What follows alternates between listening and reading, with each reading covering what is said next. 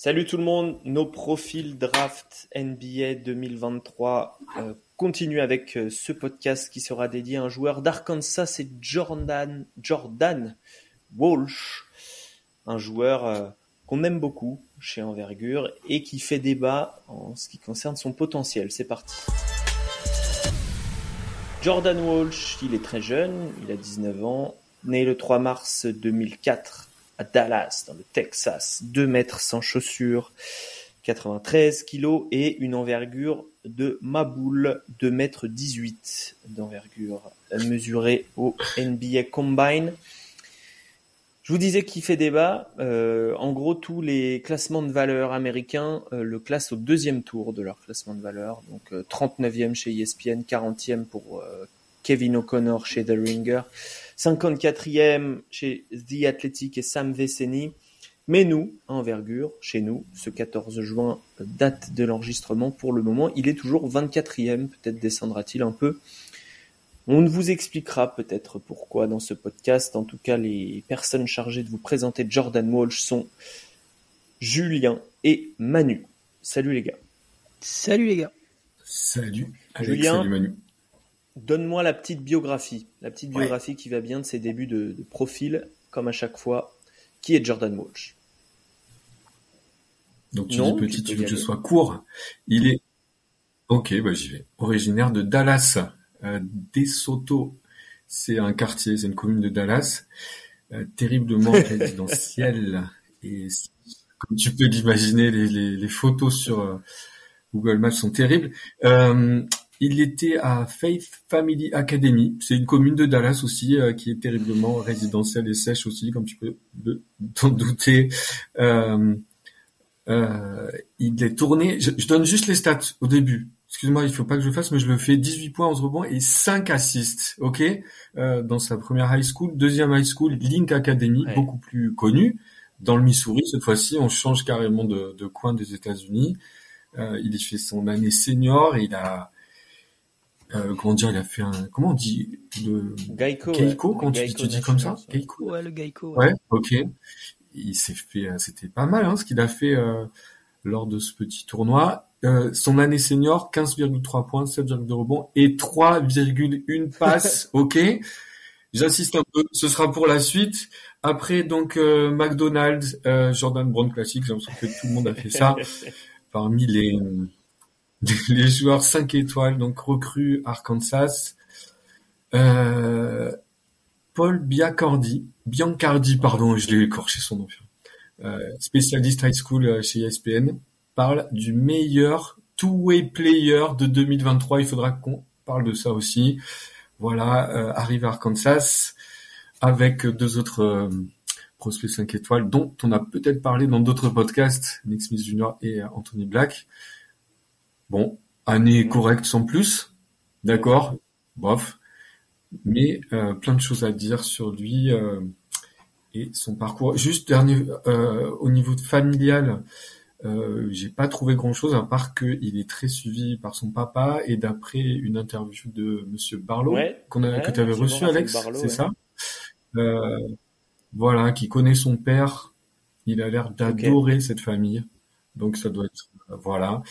Et puis dernière chose au niveau visuel, il est atteint de alopécia, c'est une mm. maladie auto-immune qui fait qu'il n'a aucun euh, poil ou cheveux sur le, le nouveau Charlie Villanueva. Juste pour C'est un peu ça, euh, exactement. il joue à peu près à la même euh, position d'ailleurs, même si de, de 2m01, 93 kg. Il jouait 3-4 cette année, en tout cas, c'est ce que va nous raconter Manu euh, que faisait-il? Qu'est-ce qu'on lui demandait de faire dans cette équipe d'Arkansas? Bah, Pas grand-chose. Donc c'est un, c'est un joueur qui sortait du, du banc. Quasiment toute la saison, il est sorti du banc. Voilà, sa, sa force principale, c'était de défendre et il, a fait surtout ça, défendre sur les meilleurs joueurs adverses, quasiment que ce soit des meneurs ou des, des ailiers, des pivots. Voilà, de fait de son envergure qui est immense, tu l'as rappelé au début, c'est voilà, c'est un gars qui peut tout, qui peut défendre tout le monde, enfin hmm. du moins au niveau NCA.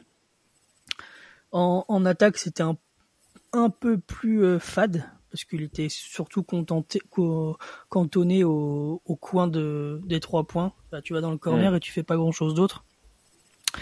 Et du coup, il a, été, il a été surtout sur du un peu de catch and shoot, un peu de cut, mais euh, franchement, offensivement, c'est très très pauvre ce qu'il a montré cette année. Et là, c'est vraiment le le contexte Arkansas qui était euh, vraiment pas pour lui en fait. Très peu de création, très peu de spacing, très peu de shooter, très peu de. Voilà, C'était vraiment euh, pas foufou. Et du coup, il a pas. euh, il en, il a, je lui en parlais juste avant sur le Gecko. Moi, je l'avais. La première fois que je le vois, c'est Mm. sur le Gecko. Où là, tu, c'est vraiment deux joueurs différents. C'est, c'est très difficile de de le. Comment Comparé, c'est perdu le mot à projeter. de le projeter sur euh, sur euh, sur de la NBA. Donc moi je me base beaucoup plus sur le sur le high school finalement que sur ce que j'ai vu euh, à Arkansas. Enfin ça, ça me donne une autre vision du, du joueur qui peut être en fait. Si tu te bases que sur Arkansas, tu dis ouais bon bah le gars il sait faire il sait faire que défendre et et voilà il aura c'est un gars qui sera drafté second tour et basta. Mais c'est un si tu grattes un peu plus, c'est un joueur qui peut faire. Alors justement, plus que ça. Julien, pourquoi tu le drafterais, toi? On a compris que tu l'adorais, mais quand même, euh, bah, il a fait, c'est dur les les les, les les gens qui n'ont pas, Ouais. qui ont rien à, qui ont- qui ont rien montré offensivement leur année pré-draft, c'est dur de les projeter. quand même. Alors, euh, ben, c'est un énorme défenseur, euh, ça c'est clair. Euh, dans tous les sens du terme, il est, c'est un athlète. Euh, il a des mains énormes. On a parlé d'envergure. Il a des mains qui ont l'air très Ouais, grandes. je trouver sais ça, pas si on peut trouver des, des mensurations. Tac. Euh, moi, je trouve qu'il est déjà fort. Mais toi, il est. Alors, je fais une distinction, mais je sais pas si ça existe vraiment. Je trouve qu'il est, il a de la force, mais il est pas encore très puissant. Tu vois, on sent qu'il va devenir encore plus puissant. Mais bon, quand il y a un mec qui lui tombe sur la tête, euh, il bouge pas.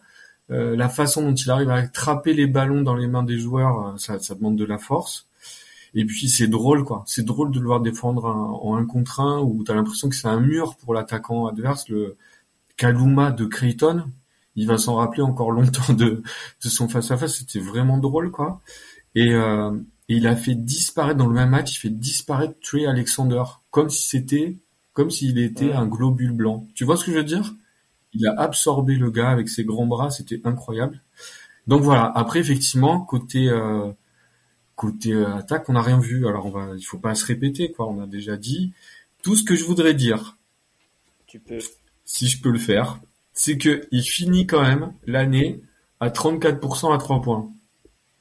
Euh, je crois qu'il est sur les 19 derniers matchs, il Ah, a tu veux 11 dire sur quand il 32. finit l'année, euh, la- la- Ouais, tu, je veux dire, sur ces derniers matchs, il est plus adroit que ces 28% dégueulasses de, de l'année. Voilà. Alors c'est des tout petits, c'est des, vraiment des tout petits échantillons. Il est à 70% au lancer franc, euh, mais et en plus, il a pas du tout pu développer euh, son jeu de, de con- ah, on va encore utiliser ce mot de connecteur. Moi, j'ai l'impression que c'est un gars qui sait faire des passes, qui sait passer la balle à ses coéquipiers de façon sûre et euh, Ouais. et euh, dans le jeu. Quoi. Bah, Voilà. Alors, ce qui joue pour lui, c'est quand même, par exemple, au tournoi NCA, euh, Arkansas sort une grosse perf et élimine Kansas. Euh, et là, il joue 33 minutes, quoi. Et en fait, les matchs où il a joué le plus, c'était souvent des gros matchs. En fait, on a l'impression que quand euh, quand c'était serré, euh, quand il quand il fallait euh, quand il fallait gagner, bah il était sur le terrain, quoi même si c'était un trou noir offensif. Alors après, ils perdent contre Yukon, et, euh, et là, en fait, face à une équipe intelligente, Yukon, ils le punissent, ils, ils le regardent même pas offensivement, et du coup, euh, Arkansas n'avait- n'arrive rien à faire. C'est un peu ce qui risque de se passer en NBA. Euh, ce serait peut-être un joueur de playoff, quoi. C'est quoi son plafond, euh, Manu? C'est quoi son meilleur scénario? Mhm. Pas forcément. Tu veux une ou- comparaison? Ou, ou au Ouais, moins une comparaison de rôle, Si, quoi. si. Et combien de temps il peut jouer euh, Est-ce que c'est un. Est-ce que c'est un Bruce Brown? Est-ce que c'est un. Bruce Brown, on le prend souvent en exemple quand il s'agit de, de mecs qui défendent et qui mettent des rebonds, qui prennent des rebonds euh, offensifs et qui font les hustle play. Mais. euh, euh, lui, lui fait un- doit être un petit peu plus grand que, que Bruce Brown, mais en même temps, Bruce Brown maintenant il met ses shoots quoi. Donc, euh, donc Mm. est-ce qu'il peut jouer Ma question c'est peut-être celle-là. Est-ce qu'il peut jouer sans, sans progresser au tir? S'il reste comme ça, en entre 30 et 35%, allez, si on prend la fin de saison Moi, j'ai du mal à le voir exister. Parce que c'est c'est quelqu'un qui peut faire d'autres choses, mais il, il, aura pas ce rôle-là en NBA en fait. Tu vois, en high school, il jouait quasiment meneur.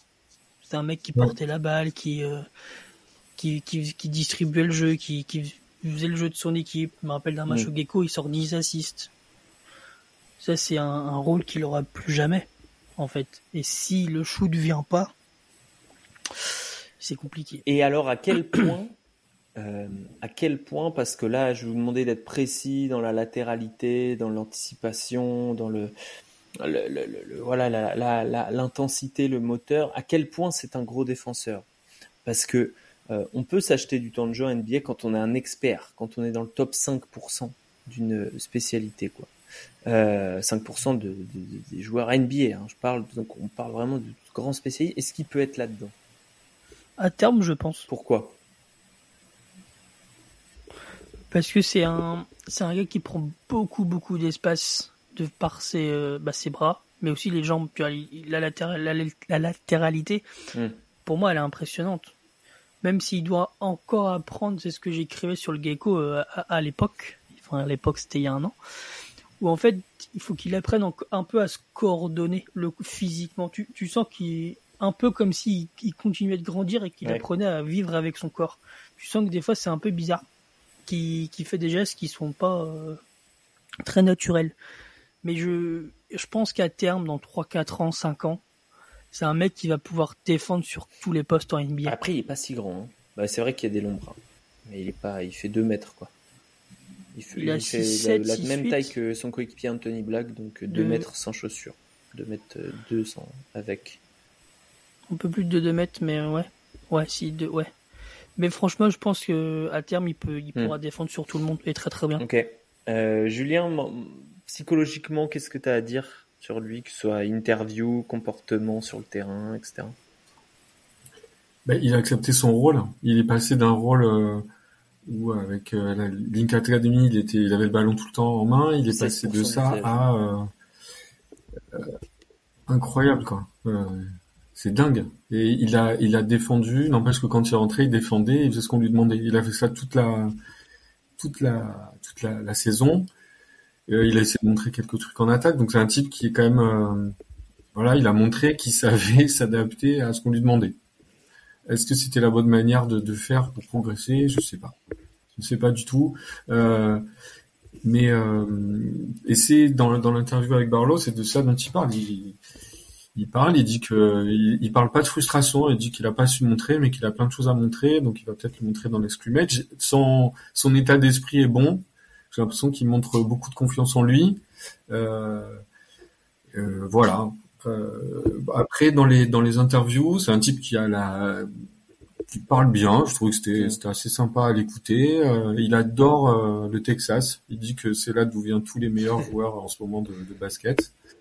Euh, donc je pense qu'il pense à, à des, des, jeunes qui arrivent et, et à Cunningham. Euh, voilà, il est bon. C'est ça, il a, il a envie de progresser dans son jeu. Euh, voilà de, de, de, quoi il parle, c'est assez, c'est assez. Oui, c'est pas très original. Ouais. C'est pas très original, exactement. Mais juste pour revenir sur sa coordination, ce que disait Manu, très vite. Hein, euh, moi, je suis, je suis d'accord, ça se voit aussi au, niveau offensif, où parfois il a des mouvements qui sont très fluides et parfois euh, il va tout droit, il fait n'importe quoi. Euh. Alors, est-ce que ça vient de la frustration? Est-ce que c'est vrai que on sent que c'est un type qui est pas fini C'est, il est assez fin en fait de profil. Hein. Il a des grandes épaules, de, de, de face, il est très large en fait, il a des bras immenses, mais on sent que ça va se remplir encore. Et pour moi, pour compléter ce que disait Manu, je pense aussi que ça peut devenir un excellent joueur. En Et beaucoup de fautes aussi cette année quand même. Euh, un bémol à donner, euh, quasiment 5 fautes commises par 40 minutes, donc par match. Euh, sachant qu'il jouait moins que ça, mais était exclu plusieurs fois alors qu'il avait un. Ça a aussi joué sur son temps de jeu, un petit peu.